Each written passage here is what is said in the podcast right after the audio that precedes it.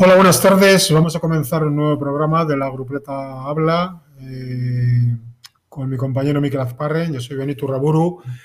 Eh, vamos a seguir hablando de ciclismo y vamos ya casi por el cuarto mes de, estos programas semanales de ciclismo en el que intentamos tocar todo tipo, todo tipo de ciclismo, eh, todo tipo de personajes, de, de personas que se mueven en este mundo en los diferentes apartados de él eh, en esta ocasión vamos a, vamos a hablar con Oscar Guerrero, eh, el Asasarra, que tiene 49 años, que está con el equipo Israel, eh, el equipo que este año ha saltado a un primer plano mundial por el fichaje de Chris Froome, pero que lleva ya cinco o seis temporadas en el mundo profesional y en el caso de Oscar Guerrero, pues con una trayectoria detrás importante en el Burunda al Sasarra, del que luego pasó al Caja Rural Aficionados, de cumplió una época muy importante. Posteriormente Kaiku, un equipo que no pudo ser mítico porque solo duró dos años, pero que dejó una imagen muy buena con aquel color rosa al que, fue tratado injustamente y aquello quizá precipitó su caída con solo dos años. Posteriormente Fuerteventura, otro proyecto del que casi nadie se acuerda. Posteriormente Contempolis Murcia, Escaltel también, con el que uno se acuerda, le tocó cubrir las clásicas belgas, hasta llegar eh, a Israel. Oscar, eh, buenas tardes. Hola, muy buenas tardes. Vaya currículum, Benito. No me acordaba. No, no, no Y aparte, se me ha olvidado que estuviste ocho, unos cuantos años trabajando también con la firma, la empresa de ropa BioRacer. Pues sí, hombre, ya con 49 años, cerca de los 50, ya se acumula currículum, que en tu caso, pues es, es un currículum bueno. Si te acuerdas, de acordarte, te acuerdas seguro. Sí, claro, claro que me acuerdo. me acuerdo las horas que hemos metido en todos los lados, ¿no? Para pues eso, pues para ir pasando etapas, pues para, poder asentarnos en este mundillo y bueno, ahora da la sensación de que sí que por fin me llegó ese, bueno, pues ese sueño que ya persiguiendo muchos años y esa continuidad que nunca la tuve y ahora pues bueno, ya es mi quinto año aquí en el, proyecto de Israel y, la verdad es que estoy súper contento.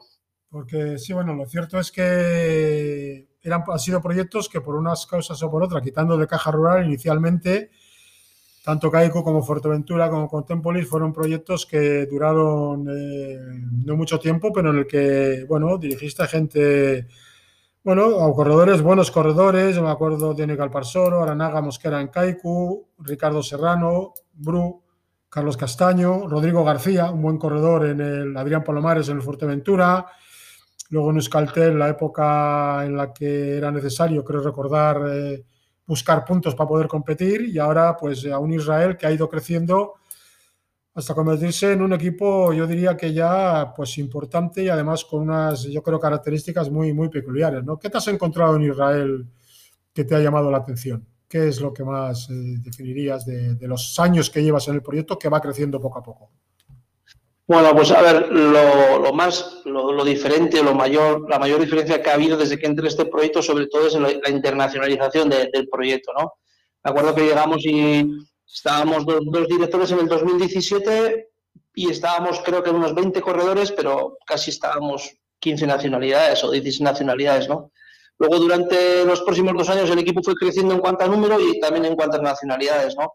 Y en ese sentido, pues bueno, pues al final tienes experiencias con todo tipo de, gente, de, gente con culturas diferentes, con idiomas diferentes, aunque el inglés es el idioma del equipo y es el que, el que utilizamos, eh, pero y sobre todo no, esa internacionalización quizá, bueno, pues no es esos equipos pequeños que los he manejado antes, que casi son como tu familia, ¿no? Conoces cada corredor, cada auxiliar, cada... Y aquí es un poco más distante, hay corredores que casi no le ves durante todo el año, o auxiliares que les ves muy pocas veces, pero bueno, pues eso, un poco la, magnitud del proyecto que, sabes que, no solo aquí, sino posiblemente casi todos los proyectos del mundo eh, nos pasa parecido. ¿no? Sí, bueno, porque al final los equipos se están convirtiendo ya en eh, pequeñas, bueno, pequeñas empresas con mucho corredor. Vosotros tenéis, quiero recordar, nueve directores, ¿no? Sí, estamos nueve más Rick Verbruggen, que es el jefe de directores y manager deportivo, que también hace calendario. Entonces, casi es como si estaríamos 10, sí. con lo cual, eh, bueno, y hay carreras para tanto director, eh, porque también vais directores a las concentraciones de, cuando se hacen en altura o quizá también vais con eh, directores a esas concentraciones, aparte de mecánicos o masajistas? Sí, también. Eh, por ejemplo, hace dos semanas estoy yo en Girona con un grupo de unos 15 corredores eh, haciendo bueno, pues, unos entrenamientos muy duros porque eran corredores que no, no tenían competición todavía y había que tenerles a punto. Y, claro, tienes que ir allí, ¿no? Porque al final el, director tiene que estar encima, tienes que hablar con los corredores, ver cómo van las cosas, motivarlos y eso es parte, ¿no? Ya que no teníamos competición, pues había que estar, ¿no? Y, luego también en nuestro caso, las vueltas grandes, vamos tres directores, eh, el director uno y dos van en el, coche uno y el otro va en el coche dos, e incluso vueltas, por ejemplo, País Vasco, Vuelta a Cataluña, también vamos a hacer tres directores. Porque es un poco lo que ha cambiado, que al principio es como la primera vez que, me pusieron chofer, como digo yo, fue en el Giro de Italia hace dos años, para mí fue como, ¿esto qué es? Pero, pero ahora te das cuenta, con tanta tecnología que tenemos, tantas notas, informes que tenemos, el que va a la derecha, que es el director número uno, es el que va solo pendiente de la carrera y de los corredores, y eso, eso ayuda muchísimo. Ya. Eh, ¿Lleváis vosotros también un preparador en, el, coche, el preparador que marca, que en algunos equipos dicen que se ha dado esa, esa figura de, bueno, preparador-director, porque muchos eh, preparadores físicos son también directores, o vosotros eh, concentráis un señor que va al volante, el que va al lado que es el director. ¿Eso cómo lo tenéis organizado en este ciclismo que, bueno, ha, alcanzado ya unas cotas de movimiento de personal llamativas? No, nosotros los preparadores nunca van en el coche. Igual podría ir en el coche 2 si hay hueco, pero, pero no, ellos hacen su trabajo, nos pasan los informes semanalmente de cómo están las cosas de cada uno Incluso después de cada etapa, cuando se descargan todos los datos, hacemos un análisis de lo que ha podido gastar cada uno y pensando en la etapa al día siguiente o las dos que vienen eh, enfrente, qué tipo de esfuerzos vamos a hacer y dónde. Y eso sí que hacen los, los rivales, ¿no? O sea, yo creo que vendrá Michael Woods, espero que para hacer Cataluña, porque antes de Tirreno se puso enfermo y no pudo y no pudo eh, competir, entonces va a hacer Cataluña y luego País Vasco, yo creo que él vendrá muy bien y, luego traemos a un, equipo intentando protegerle a él, ¿no? Eh, pero si viene Robles, viene Pogachar, viene, ¿entiendes? Movistar, que, aquí siempre están muchos, y entonces, claro, hablar de, ganar eso, hasta nada, con los Izairre, eh, hablar de ganar eso hay que ir día a día y ir viéndolo, pero bueno, es una carrera que yo creo que a Michael Bush le va muy bien y por cómo son los finales en alto y pues vendremos con toda la idea, pero ya veremos luego lo que nos, lo que nos dice la carretera y dónde nos pone.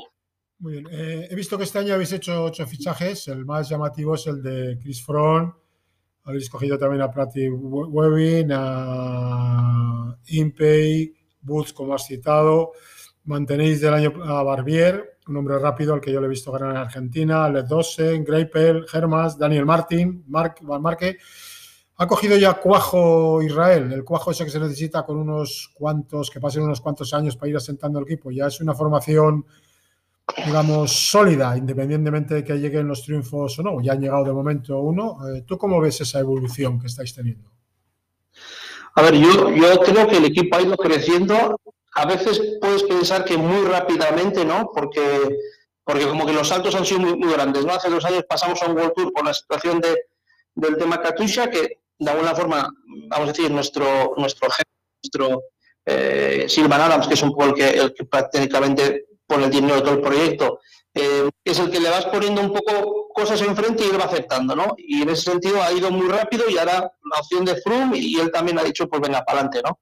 Eh, pero el proyecto yo creo que sí que ha crecido bien, porque de hecho siempre hemos ido creciendo dando muy buena imagen y tal, y ahora es cuando ya llevamos dos años como que la gente quiere venir a nuestro proyecto, ¿no? Eso es porque realmente desde fuera se está viendo y desde el pelotón y desde esto que es un proyecto serio, que está muy bien organizado, que, funciona muy bien y que, y que todos los corredores que han venido eh, así lo corroboran. Entonces, este año, entre comillas, hay que, ha sido más fácil poder eh, fichar a grandes corredores porque ya saben que el proyecto funciona muy bien. Oye, Oscar, una entrevista que te vi del 2017, que era recién llegado tú, un poco al proyecto, decías que recordabas un poco precisamente a ese Kaiku por cómo había nacido y, la no posibilidad, ¿no? Que entiendo que tuviste la pena de no poder progresar en, ese Kaiku. ¿Realmente lo has vivido así en, Israel? Sí, el inicio fue parecido, ¿no? Gente joven, gente con mucha hambre, con mucha ilusión. Y con ganas de, pegarnos y pelear en todas partes, ¿no? Luego es verdad que ha tenido mucha más estabilidad que lo que fue Kaiku, eh, ha crecido más rápido y detrás, eh, bueno, Silvan Adams es una persona que tiene las posibilidades de hacer lo que quiera en el sentido de ir creciendo el proyecto hasta que él quiera y eso te da mucha tranquilidad y mucha solidez al proyecto, ¿no? En Kaiku tuvimos esa, eh, vamos a decir, esa estábamos siempre con la, con la duda de que si no hacíamos Vuelta a España los dos años, pues que el proyecto no iba a seguir, como así fue. Eh, lo de la Vuelta a España fue una losa, aunque, aunque pensándolo fríamente, yo creo que no, era motivo para no era motivo para bueno para decir que no era suficiente ¿no? Eh, el proyecto si no corríamos Vuelta a España, pero bueno, es mi opinión, ¿no? Y sin embargo aquí todo lo contrario, ¿no? Yo cuando llegué ya me dicen el objetivo es que en el año 2000 estaremos en el Tour de Francia y a mí me parecía que, que no saben de lo que hablaban, ¿no? Y realmente en el 2000 estuvimos en, es en el 2020, ¿no? En el 2020 estuvimos en el Tour de Francia, ¿no? Entonces, la ambición es completamente diferente, pero el inicio sí que puede decir que era una ilusión muy parecida. Eh, tú tienes una trayectoria en las que has empezado desde abajo, cadetes, juveniles, cosa que no sucede con muchos directores que empiezan ya aficionados, que empiezan ya directamente con el equipo profesional porque han sido corredores y tal.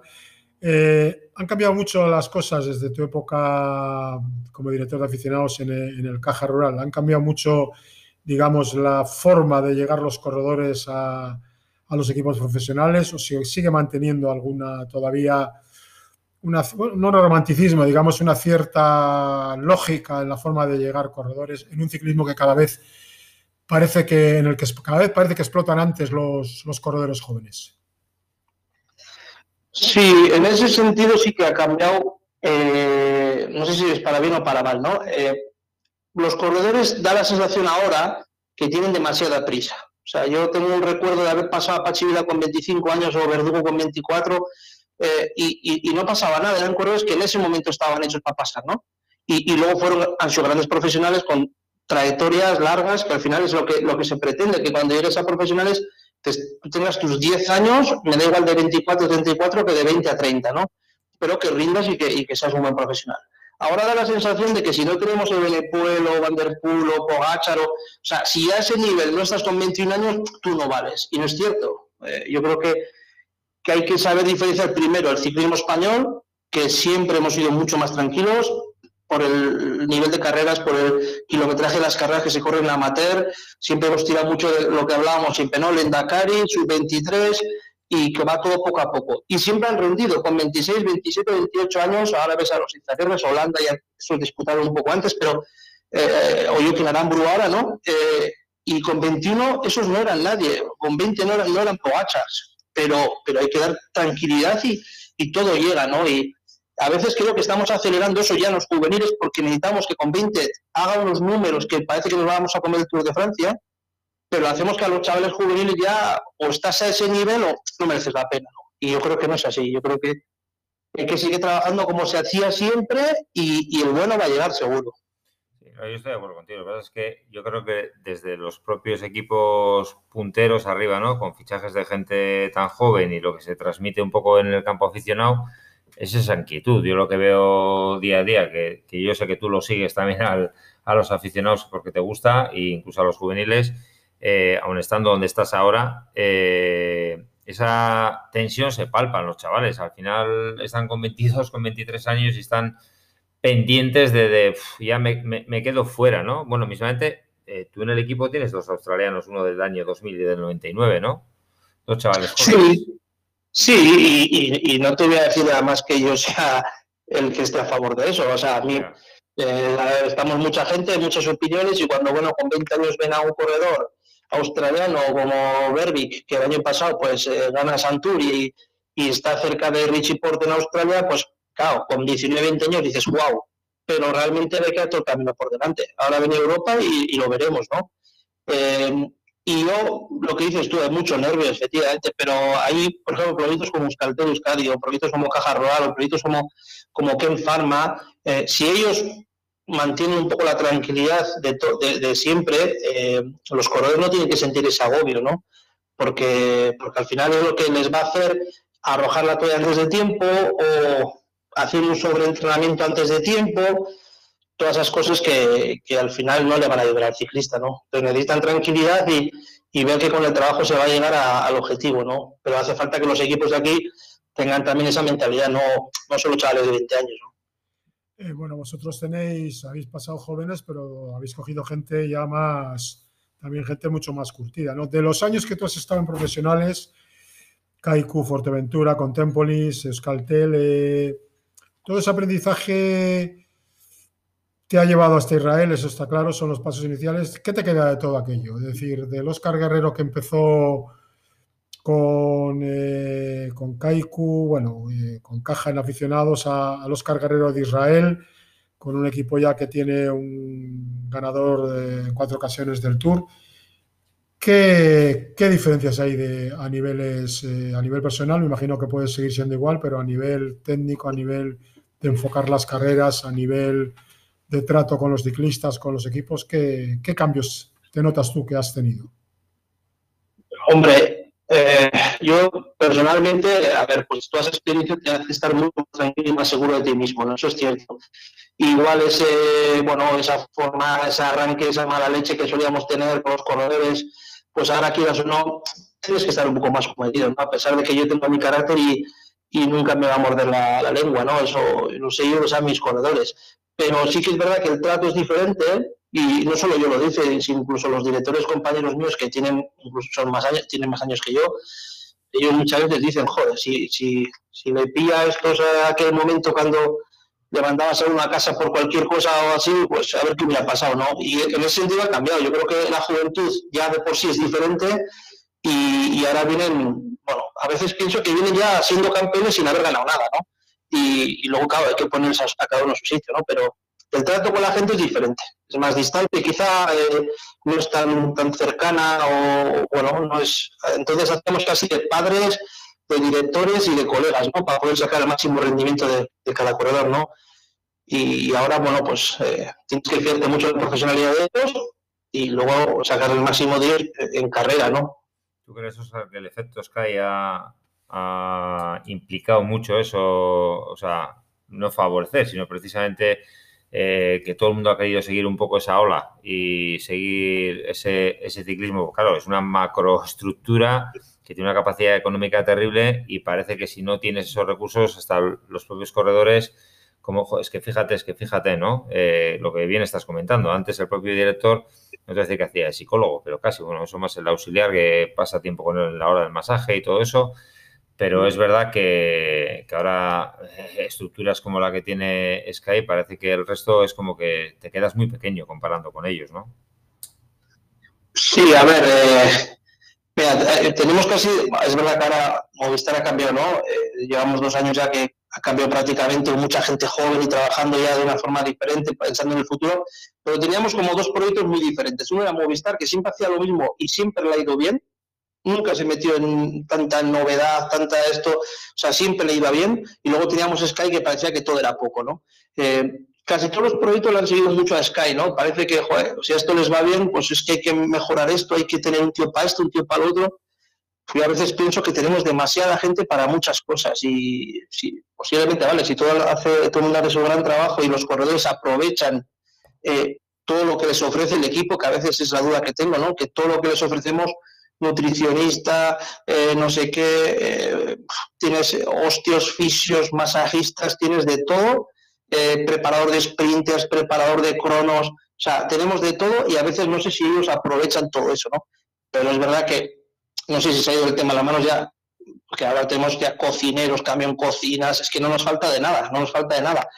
Y, claro, luego la presión pues posiblemente sea mayor, y los resultados pues son los que son, ¿no? Que al final eh, gana siempre los, los buenos, ¿no? Eh, la llegada de las nuevas tecnologías ha hecho que la labor de un director eh, facilita vuestra labor, pero me imagino que también te mete mucha más presión porque la avalancha de datos que podéis tener de todos los niveles, me imagino que será abrumadora, ¿no?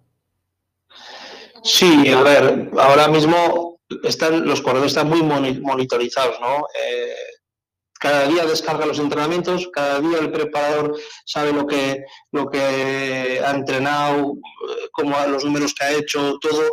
Se pesan cada día una báscula que directamente manda el, peso al preparador que está en Canadá y, sabe perfectamente lo que ha pesado cada mañana. O sea, es que, como quien dice, vamos, sabemos todo de ellos, ¿no? O por lo menos a nivel de entrenamiento, ¿no? Y a nivel de directores, bueno, pues ahora tenemos unos adelantos en cuanto a programas donde podemos eh, diseccionar la, la, carrera de cada metro, sacar la información de cada metro de carrera y, y luego hacernos nuestras presentaciones y, nuestra, y nuestro informe para que no tengamos ninguna sorpresa, como aquellas que montaba Manolo Saiz en País Vasco, que nadie las sabía más que él. Ahora ya a nadie le pillas, ya vamos a decir, cagando. Pero, pero todas esas cosas, claro, hacen que el corredor esté súper informado, pero también muy monotorizado, ¿no? Y, no te voy a decir robotizado, pero, pero, pero bueno, nos falta igual más esa espontaneidad que, había antes, ¿no? Que, que sin mirar tanto a los vatios o sin mirar tanto a no sé qué, tiraban mucho de, sensaciones o de locuras, ¿no? Y ahora parece que va todo mucho más organizado y, es verdad que no, no, nos falta nada en cuanto a, métodos de trabajo, pero, pero claro, hay que darles todo porque ellos demandan. Eh, lo que me dices, el factor sorpresa se da cada vez menos, con lo cual, pues también las carreras repercuten en las carreras. Pero con todo esto que me, bueno, que, se está viendo, que vosotros también tenéis, porque indudablemente Israel es un equipo potente económicamente, es decir, y a nivel mental, ¿en qué situación queda un corredor eh, eh, joven o relativamente joven? Vamos a poner, no de los chavales que pasan, que están más tranquilos, 24, 25 años en el que están todo el día cargándole de datos, con lo que has dicho tú, un nutricionista, el preparador, el manager, el director eh, el entrenador, como dices tú, de, bueno, pues de los sprints. Es decir, todo esto a nivel psicológico, esa carga no está también quizá influyendo de una forma importante, llamativa, en determinados ciclistas. Sí, pues quizás sí, ¿no? Quizás sí porque, porque ahora han perdido un poco esa, no sé, parte independiente donde ellos entrenaban, decían más o menos las sensaciones que tenían y tú con ello pues eh, manejaban las carreras o manejaban las estrategias. Ahora está todo como muy antes de ir, ya sabes más o menos cada uno qué es lo que ha estado haciendo y qué, ha estado moviendo, entonces ya te más o menos puedes decir, bueno, pues este está para disputar o este no está para disputar. Y los corredores, sí, efectivamente, eh, tienen de todo, pero a veces también es verdad que han llegado en, este momento, ¿no? El momento que se tiene de todo, ¿no? Y, y, tampoco sé si lo aprovechan 100%, y es un poco a mí lo que, lo que más me preocupa, ¿no? Y al final eh, intentas, bueno, sobre todo los, los, corredores veteranos ya, que están por encima de los 30, que esos han vivido también una época que no era esta, pues intentas que les, les, dé muchas experiencias a ellos, a los jóvenes, para que sepan que, todo no es esto, que no todo es entrenamientos, vatios y no sé que hay muchas cosas en carrera que se nos escapan de, los números, ¿no? Y intentas que ellos, bueno, esa experiencia lo, aporten y que, y que aprendan, ¿no? Pero, pero sí, eh, al final yo creo que, el ciclista, quieras o no, pues está ahora como muy eh, programado de arriba abajo y, dirigido pues de forma muy milimétrica, ¿no? ¿Y qué, en qué porcentaje crees que puede llegar a influir un manager en el corredor a la hora de, de actuar? Porque ah, tú has vivido alguna situación de algún corredor de que has visto de que en carrera, según tus direcciones, ya sé el carácter que tienes tú, eh, Oscar, pero te digo de que veas de que este tiene otra información o tiene algo. Eh, ¿Crees que hay un porcentaje alto que el manager también influye dentro de la, de la actuación del propio corredor en una vuelta o en una, eh, por ejemplo, en una Ichulia, que es una semana? O...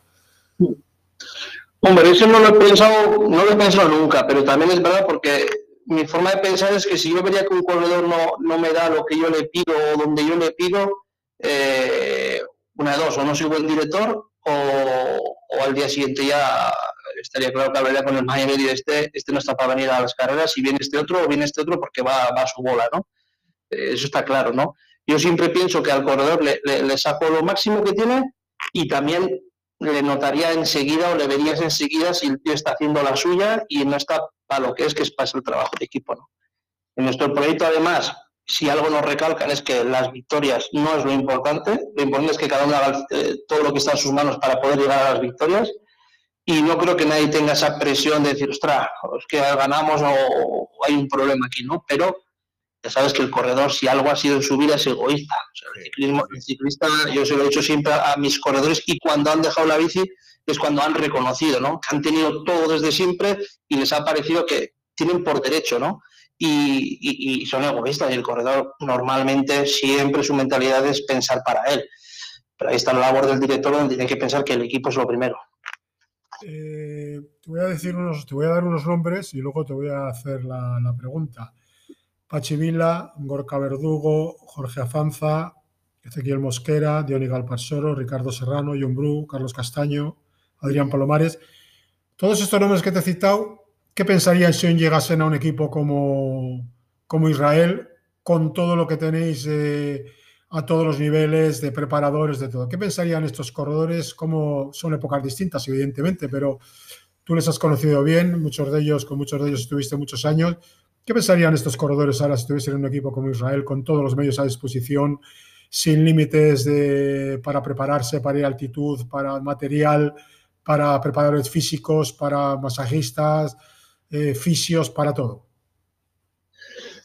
Hombre, pues pensarían, eh, joder, si hubiéramos tenido esto, si hubiéramos tenido esto en aquel momento, ¿no? Pero, pero por otro lado, mira, me has dicho un montón de corredores donde casi, casi todos estaban en Kaiku y aquello era una familia que, bueno, que sigue siendo familia porque tenemos nuestro grupo de WhatsApp después de 15 años y, y, nos, y, estamos muy relacionados todos, pero es una familia que tiraba mucho de familia y ahí aquellos no tendrían todas estas cosas que hay ahora, pero ellos seguramente dirán, a nosotros no nos faltaba nada, ¿no?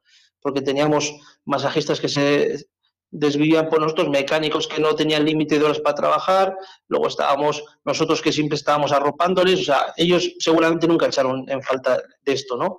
Pero sí que es verdad, claro, que, a muchos de ellos hubieran sido mucho mejores ciclistas porque hubieran tenido cosas que les hubiera hecho ser mejor todavía de lo que eran, ¿no? Sí, yo lo que estás diciendo creo que te doy toda la razón cuando hablo con muchos de ellos, que afortunadamente coincido con algunos viendo en las carreras de aficionados, eh, siempre me dicen eso. Mismamente el otro día coincidí con, con Dion y con Galpasoro, que estaba viendo la carrera de Aitondo, y me decía, hostia, Sparren, ¿ya ves lo que se mueve ahora en aficionados? Si esto antes no teníamos.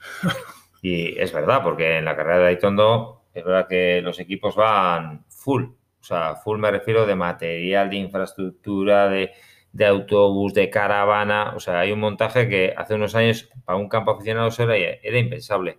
Precisamente la pregunta que te iba a hacer, Oscar, ¿cómo ves tú el campo aficionado en, aquí en todo el estado y en Euskal Herria?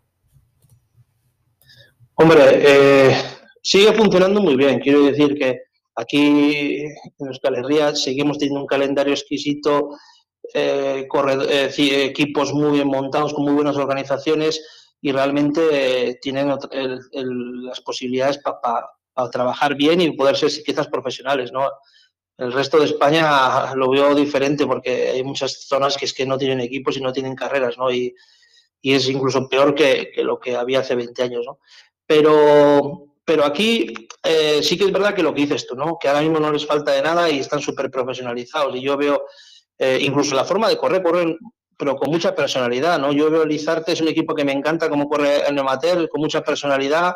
Eh, lo he visto a Caja Laboral cuando ha tenido incluso un mejor equipo que, ahora, porque ahora tiene igual más jóvenes, corre también con mucha personalidad y eso luego se nota cuando llegan arriba, ¿no? Eh, corredores que pasan y que, saben de qué va el oficio, ¿no? Y, en, ese sentido, yo creo que el, el ciclismo vasco está bien como siempre y ahora con el tema de que tengamos el Ken Pharma y, y, y, vamos a decir, Euskaltel Euskadi otra vez, como posibilidades de pasar a profesionales, aparte del Caja Rural, que aunque tiene su filial, pero siempre puede coger como Barnechea este año, pues tienen esa posibilidad otra vez que en los últimos 5, 6, 7 años no la han tenido, ¿no? Y, la tienen que aprovechar, tienen que, si quieren ser ciclistas, tienen que currar duro y, la oportunidad le llegará. Eh, por, no sé si es por razones de la pandemia o bien eh, porque el ciclismo está, se está, está llegando a esto. Es hoy en día se ve que los corredores entrenan mucho, eh, igual compiten menos, es decir, van a, tener determinadas carreras, todo muy medido. ¿Esto es bueno, es malo, es así o no hay otra solución? Entrenan mucho, mucho campo de altitud, mucha concentración, dos o tres concentraciones antes de empezar el año y luego van a determinadas carreras. Eh, ¿Tú cómo ves esta, esta, evolución que, ha tenido el ciclismo en ese, apartado concreto? Me dices en el apartado un poco del tema de, concentraciones. se entrena mucho, eh, o es por razones, te digo, igual de, la pandemia, es decir, mucho entrenamiento, mucho conjunto, igual se compite pues un poco menos en algunos casos. En otros me imagino que hay corredores que prefieren eh, tener que competir y no entrenar. ¿Tú cómo ves esas tanta concentración, tanto entrenamiento y luego poca competición o menos competición? Sí, a ver, eh, eso sí que es verdad que ha cambiado. Y eso, como has comentado antes, Benito, cuando me hablabas de, o si me ayuda a mí, que me hablaba del tema Sky, ¿no? Eh, Sky fue el que empezó con todas estas concentraciones una tras de otra. De hecho, yo ahora estoy viendo con, con, con ¿no? Que vino de California, fue a UAE, de ahí a a Teide, ahora va a Cataluña, otra vez va a Teide, o sea, quiero decir que están muy acostumbrados a, trabajar mucho en entrenamientos y a, llegar a sus máximos niveles de, rendimiento, sobre todo entrenando, ¿no? Eh, y por otro lado, como te comentaba antes, está Movistar, que no hacía concentraciones más que, bueno, de vez en cuando alguna, pero les iba también muy bien, ¿no? Eh, ahora los corredores, bueno, ellos demandan competición, porque, porque claro, el hecho de que eh, en 20, 30 días o 20 días no tengan competiciones como, uff, qué largo es esto, ¿no? Y ellos demandan competición, ¿no? Pero también es verdad que la competición, al ritmo que se va hoy en día, que se va en todas partes a fuego, claro, abrasan mucho. antes se corría más tranquilo, se gastaba menos energía, ahora se gasta muchísimo corriendo. Y, si encima has entrenado fuerte, pues claro, eh, los, los periodos de, buen estado de forma suelen ser más cortos, ¿no? Por eso es muy importante y es lo que sobre todo le digo muchas veces a los jóvenes, que, la, competición hay que llegar fresco, descansado. No se puede llegar después de hacer un bloque de entrenamiento duro para llegar allí y luego estar cansado y no rendir, ¿no? Que es un poco lo que ha cambiado ahora, ¿no? Que a la competición hay que llegar descansado, sobre todo y fresco para poder rendir, porque te, va a exigir lo máximo cada día, ¿no? En, una carrera. Es que yo ahí, por ejemplo, lo que veo, Oscar, de, hablando con, con los chavales y tal, eh, claro, el corredor veterano, por ejemplo, el ejemplo que has puesto de From, tiene como muy claros los objetivos, ¿no? Un corredor de 30 años, o bueno, ya From, 34. 34, ¿no? 34, 33, 32, que tiene como más claros. Claro, un chaval que tiene, que pasa al profesionalismo, que tiene 22, 23, 24, ese lo que quiere es competir, porque por muchos datos, datos, datos, al final es verdad que hoy en día muchos equipos se basan en, a la hora de fichar en los famosos datos y potencímetros, eso que de eso podríamos hablar un día eh, largo y tendido, porque cada potencímetro es un mundo, cada uno da unos datos eh, muy diferentes y, luego notas ese nerviosismo de los chavales jóvenes cuando pasan a competir, que es ahí donde yo noto la diferencia de los pues, Pool, de la Almeida, compañía y toda esta gente, eh, que el resto va con una cierta más ansiedad, porque donde hay que demostrar es en la carrera. ¿No notas un poco ansiedad en, en esos chavales jóvenes? Porque ¿O cómo lo, ves tú en tu propio equipo? Sí, y, además lo que has dicho tú, a mí en la categoría amateur lo que tiene que hacer es competir. Yo cuando el año pasado me decían que Ayuso hacía en juveniles, ¿no? 28, 29 días, como todo mini, súper controlado, eh, a mí me parece todo lo contrario, o sea, tienes que competir porque compitiendo, o sea, aprendes, aprendes a sufrir, aprendes eh, tácticas, aprendes de todo y esa experiencia es enriquecedora para el futuro.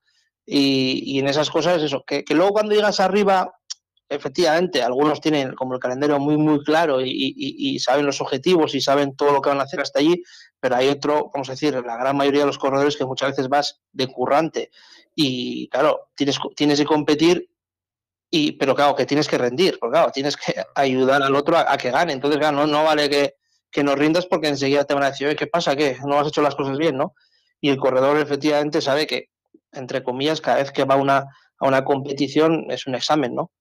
Pero, pero si sin embargo, lo que te he dicho antes, en equipos quizá más pequeños, donde los objetivos no son tan grandes, ahí es donde se puede correr totalmente diferente y, se puede rendir sin tanta presión, aprender y, trabajar para, para, que cuando seas un corredor, por ejemplo, ves a Alex Aramburu ahora, estuvo todo en caja rural, pues un poco, ¿no?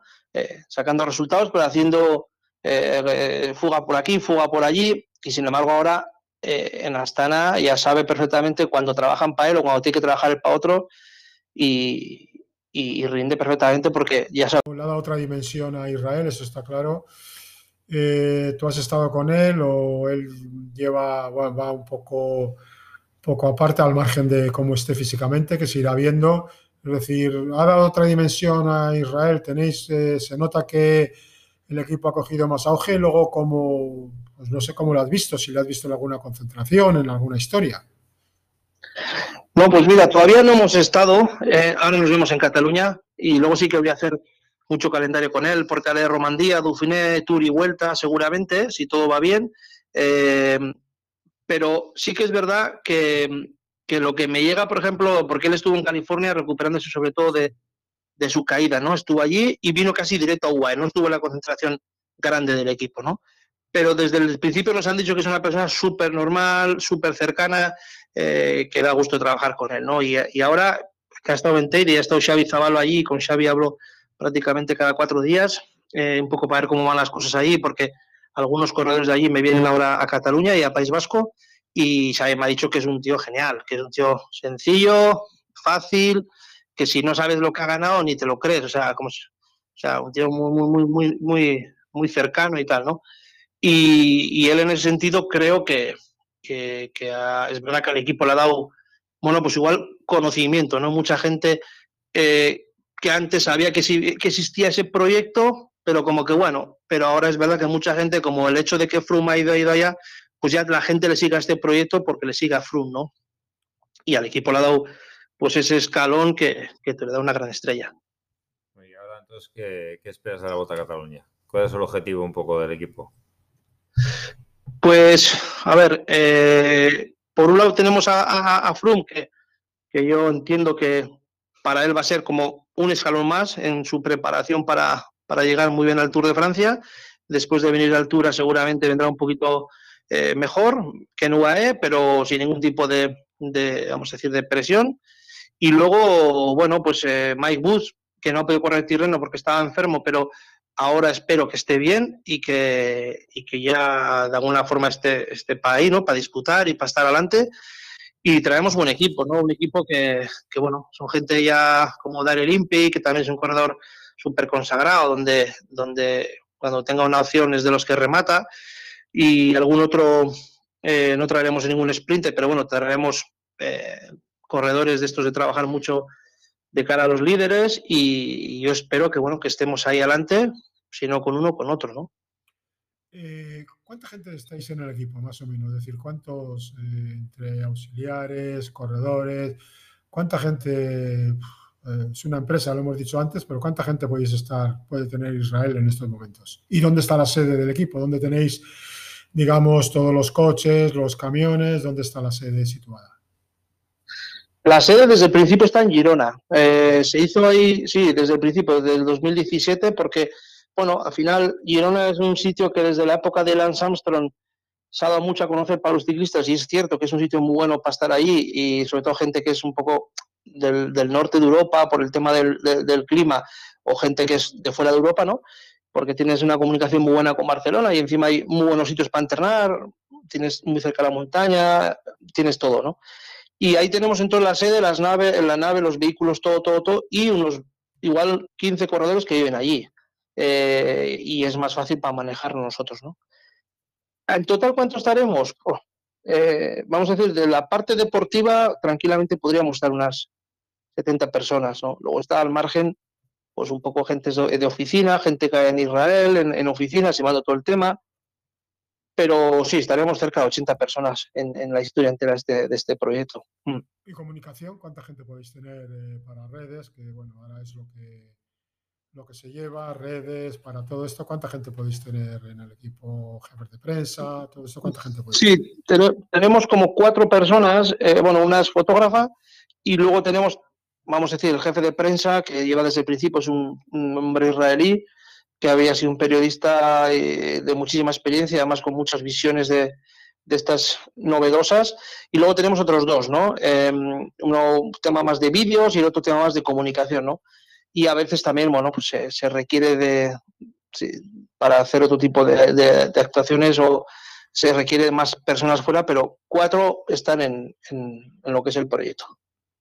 Y luego, eh, hemos comentado antes, tenéis un jefe de directores, me imagino que tendréis jefe de preparadores. Los directores no son preparadores, me imagino. Es decir, ¿cómo está? Digo, que es una estructura, por cierto, que tampoco es que sea, me imagino, novedosa en Israel, sino que es prácticamente en los grandes equipos de ciclismo mundial es estructura, ¿no? Tenéis jefes de preparadores, jefe de directores, jefe de masajistas, ¿no? Cuando tenéis, ¿los tenéis estructurado así o lo tenéis de otra forma? Sí, sí, tenemos un jefe de preparación de, rendimiento que, que, es Pablo Saldaña, es una persona con muchísima experiencia, que, que de normal está en Canadá, pero bueno, suele venir aquí. Y, y además, mi casualidad es, la persona que hace varios años, por una casualidad, hizo una prueba de esfuerzo a Mike Woods cuando no era ni ciclista y lo metió en este circo. Hasta este año nos han juntado en el, mismo equipo, pero, pero ha sido, vamos a decir, el creador de Mike Woods, ¿no? Y, luego tenemos varios preparadores, tenemos tres o cuatro preparadores, donde cada uno está un poco encargado de varios corredores en, del proyecto algunos corredores tienen sus propios preparadores porque ya son veteranos y no es cuestión de trastocar mucho. Por ejemplo, no sé, Seban Marque o, o, el mismo, ¿sabes? Pues no, no, es cuestión de decirle a Seba ahora que vas a cambiar toda tu forma de, trabajar, ¿no? Se, le supervisa todo, pero, pero ese tiene, más independencia como algún otro, ¿no? Y, luego sí que tenemos un jefe de, efectivamente, de, directores, que es River Bruggen, que ya lo ha hecho antes en BMC y también en, en Bahrein eh, tenemos jefes de, masajista, pues, por tener un poco al final responsables ¿no? de, cada, de cada área, gente capacitada con mucha experiencia que sabes que, que va a ir todo bien. ¿no? Y luego directores hemos hablado que tenéis eh, nueve directores, sois en total, entre ellos una mujer, ¿no? La primera mujer en el World Tour. Sí, además ganó el otro día. La, iba en el... Iba... sí, sí, sí. es una, una chica, eh, bueno, pues que tenía mucha experiencia con su equipo. Ella tenía su propio equipo continental de, hombres, ¿eh? A mí siempre me ha dicho ya que ella solo con hombres. Y, pero bueno, pero bueno, pues, eh, por el tema del COVID ella se le fueron todos los sponsors o, parte de ellos vio que no podía seguir con el proyecto y decidió mandar eh, correos a los equipos World Tour y nosotros fuimos los primeros interesados y, en, llamarle que nos interesaba y bueno, y ha venido con muchísimas ganas, ¿no? Y a mí me, me parece muy bien porque este es un mundo bastante, bastante de hombres y entonces, aunque hemos visto oficios, hemos visto sobre todo en temas de prensa, hemos visto, eh, pero directora no habíamos visto nunca y, y bueno, y en ese sentido yo creo que es el primer paso y encima la cosa le ha ido bien de cara un poco a que la gente vea que sí y a ver si en el futuro pues puede haber algún otro caso más, ¿no? una pregunta que me han hecho varios de la grupeta, eh, ¿cómo fue tu contacto con Israel? ¿Cómo, cómo surgió? Porque me dice, este hombre cómo acaba ahí. Sí, por, ir, por, ir, a rezar al mula ya a Jerusalén. No, no, no. no pues, pues, pues mira, eh, el tema era que eh, era octubre del 2016, así, Egoy Martínez me dice, Oscar, hay un proyecto que va a salir ahí de Israel, y yo, ¿de Israel? Y me dice, sí, sí, pero la idea es que van a Proconti y quieran centralizar todo en Girona. Y yo, ostras, pues eso ya es diferente. Yo me hacía la película de estate todo el día en Israel, ¿no? Está todo el año. Entonces, nada, me da el contacto, que en ese momento era Ram Margaliote el manager, era un, y, yo le mando el mail. Y bueno, él ve el currículum, le parece sobre todo interesante, pues porque había trabajado yo con mucha gente joven y es un poco lo que él quería, ¿no? Y bueno, al final creo que hubo un casting de unos siete directores, casi todos ex profesionales, que como suelo decir, yo soy el bicho raro, ¿no? Soy el que, sin haber sido ciclista profesional, viene desde abajo, ¿no? Y y al final entramos eh, Castro y yo, ahora Gel Castro es el manager, y, así empezamos. Y nada, y la primera entrevista fue, me llamó y me dice, me interesas, pero tenemos que hacer una entrevista en inglés, porque sabía que era el, idioma, y yo digo, joder, llevaba tres años sin, no más, desde la época Euskaltel sin hablar en inglés casi, pero bueno, no, no era el gran problema. Y nada, fui a una entrevista, hicimos una entrevista en Girona, le gustó un poco toda todo el trabajo mío anterior y, así entré, sí, pero fue Goy que me dijo que había esa posibilidad, si no, ah, no, yo pensaba que ya se me había acabado este, este mundillo para mí, ¿no? Ya. Cuando te llamó Israel, ¿dónde estabas? ¿Qué estabas haciendo exactamente? Cuando me llamó Israel, estaba trabajando con ropa, eh, ropa Ale, de, que es la marca italiana que aquí la llevo Fernando Escartín. Y estaba haciendo también algunas otras cosas de temas de, ciclismo, o sea, de comercial de ciclismo y así. pero sí, principalmente estaba, claro, tampoco había pasado, a ver, 2013 Euskaltel, 2014 pensábamos que todavía nos podíamos enganchar y entonces como ya vi que, que bueno, pues que no, no nos enganchamos, pues 2015 y 2016 ya empecé a trabajar con todas estas historias y prácticamente a finales del 16 fue cuando entró la posibilidad de llegar a este proyecto. Ya, eh, por, por, supuesto, la, la, lengua en la que os comunicáis todo es en inglés, claro, tanto correos como, ¿no? Prácticamente inglés, ¿no? O también tenéis margen para castellano, francés, o ¿cómo tenéis? No, sí, no, es... el, idioma, el idioma es el inglés, el idioma es el inglés. Pero además es el inglés el oficial y el obligatorio. Lo único que, bueno, pues yo cuando estoy con los dos masajistas españoles, pues, pues hombre, pues hablamos en castellano. Eh, si, por ejemplo, estoy con el italiano, le digo que me hable en italiano, así se me va quedando. Si me entiendes, pues. pero bueno, el, el, idioma es el inglés, sí, sí, para todos es el inglés. Oye, para terminar, que me, me apetece saber un poco el carácter, un poco, ¿qué tal es Grapen? En, cercanía, porque cuando lo ves asusta. sí, hostia. Eh, no, pues eh, es un tío muy tranquilo también y la verdad es que yo coincido con él no mucho, el año pasado en Dauphiné y en Tour y este año no hemos coincidido todavía, pero bueno, es un corredor que, a ver, pues que, que es verdad que ha tenido una trayectoria buenísima, 157 victorias y ahora llevamos dos años sin, sin ganar y, y esas cosas yo veo que que le pesa moralmente, ¿no? Porque te das cuenta que, bueno, no le llega ese golpe de pedal o ese, o ese resultado que está esperando y a veces ese carácter también nos hace cambiar y está quizá más, más, más eh, agachado, más eh, igual en concentraciones a principio de año, cuando todavía no hay presión, pues es un tío mucho más tranquilo, más alegre, más cercano. Y lo otro es cuando le ves que esa presión que se la mete él, sobre todo, ¿no? Porque son ganadores puros, ¿no? Pues le hace estar siempre un poco más decaído y tal, pero, pero bueno, esperemos que este año, que no ha tenido ninguna caída todavía y todo va bien, vaya cogiendo su golpe de pedal y, y nos da alguna alegría. ¿Y Daniel Martín? Para ir terminando. Hombre, Dan Martín eh, es súper profesional, es una pasada, es un corredor que, que, lo tiene todo requete medido y bueno, el año pasado trabajamos muy a gusto en Vuelta a España, eh, es un corredor que demanda muchísimo, pero que hay que dárselo porque, porque luego él te lo va a agradecer y, y, y van a venir los resultados, ¿no? Pero yo diría sobre todo muy, muy profesional. Y, en, y cuando estamos en carrera, él está muy, muy, muy centrado, eh, se nota además que, que, no se puede meter ni un fallo, y, pero luego fuera de carrera es un tío mucho más tranquilo, más cercano y sí, sí, pero bueno, ya te digo, la edad que tiene todavía, tiene muchísimas ganas de, de, de pelear. Sí. Eh, oye, para terminar, dos cuestiones. Una, un poquito flamenco no hablas, te lo digo porque el último, el año no. que estuviste en Euskaltel eh, te tiraste en Bélgica unos cuantos días, ¿no? Con las clásicas, ¿no? Sí. Sí, pero mira, eso de hecho de menos, porque ahora, claro, le tengo a Dirk de Mol y a Eric Van Lanker, claro. que claro, los dos son belgas, entonces, claro, ese es territorio comanche, no puedo ir. Igual que cuando, cuando venimos aquí ellos no vienen, ¿no? Pero, pero echo de menos, porque igual que en el País Vasco hay que vivir el ciclismo en Bélgica, eso es algo diferente, ¿no? Sí. Y con los... Con, dime, dime. No, con los carteles lo único que no teníamos los corredores idóneos para estar pegándote ahí, claro.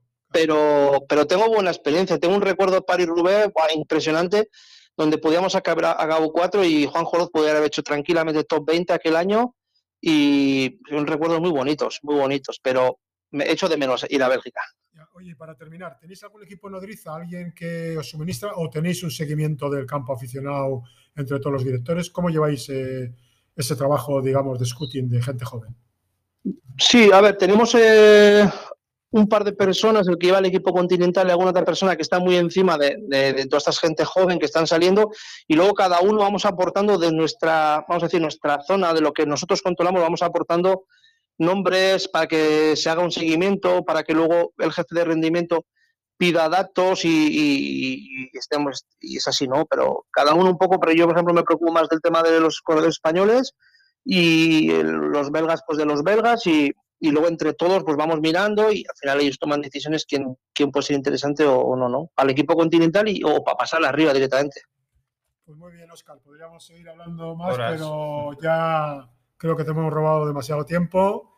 Pues muchas gracias, Tranquilos. ya nos veremos por alguna carrera y bueno, y hasta otra, que te vaya muy bien. Yo espero verte en la chulía, saludarte. Yo estaré en la tercera burbuja No, en la primera estaréis vosotros, en la segunda otros y estar en la tercera y por ahí nos, nos saludaremos. Pues que te vaya muy bien, ¿de acuerdo? Muy bien, muchas gracias, está muy bonito. venga, hasta luego, hasta luego. Eh, bueno, pues vamos a damos por, terminada esta nueva edición de la Grupeta Habla y, y bueno, tanto Miquel Azcarren como yo, pues os emplazamos a la próxima semana para volver a para volver a, a tener un nuevo programa. Eh, creemos que el de hoy ha sido interesante en un hombre que pasa un poco desapercibido al estar en una formación extranjera, pero que tiene una trayectoria importante dentro del ciclismo, algo que muchas veces se olvida. Pues sí, y agradeceros a todos y bueno, nos vemos en otra. Es